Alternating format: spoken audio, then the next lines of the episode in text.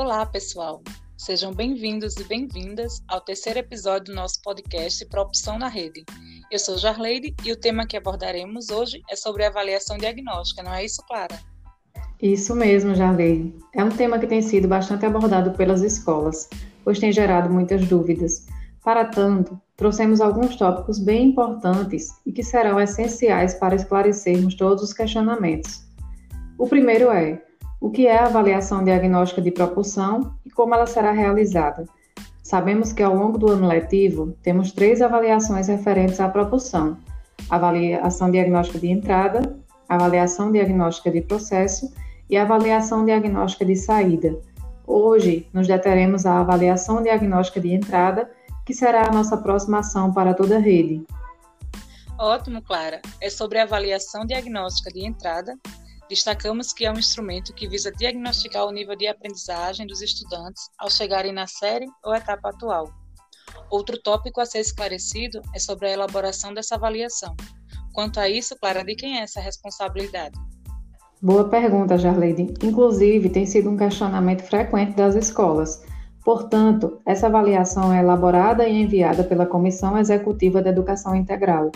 Neste momento, nós estamos nos processos de organização para que elas sejam enviadas às escolas, unificando essa diagnose. Além do mais, enviaremos todas as orientações sobre a aplicação dessa avaliação nos próximos dias.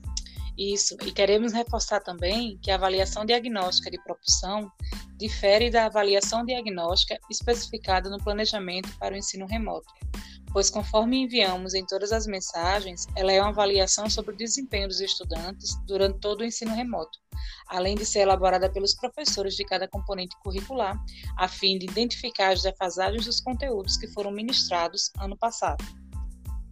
Isso mesmo. Essa avaliação diagnóstica para avaliar o ensino remoto deve ser elaborada pelas escolas.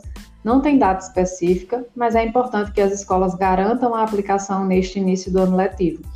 Ademais, a aplicação da avaliação diagnóstica de propulsão acontece do sexto ao nono ano da etapa final do ensino fundamental e da primeira à terceira série do ensino médio, contemplando os escritores e as habilidades de propulsão de língua portuguesa e de matemática. Então, para não haver mais dúvidas, a avaliação diagnóstica de propulsão será elaborada e enviada pela Comissão Executiva de Educação Integral, uniformizando esse diagnóstico dos estudantes da rede já a avaliação diagnóstica do ensino remoto é elaborada pelos professores de cada componente curricular nas respectivas escolas com o objetivo de averiguar a aprendizagem obtida no ensino remoto.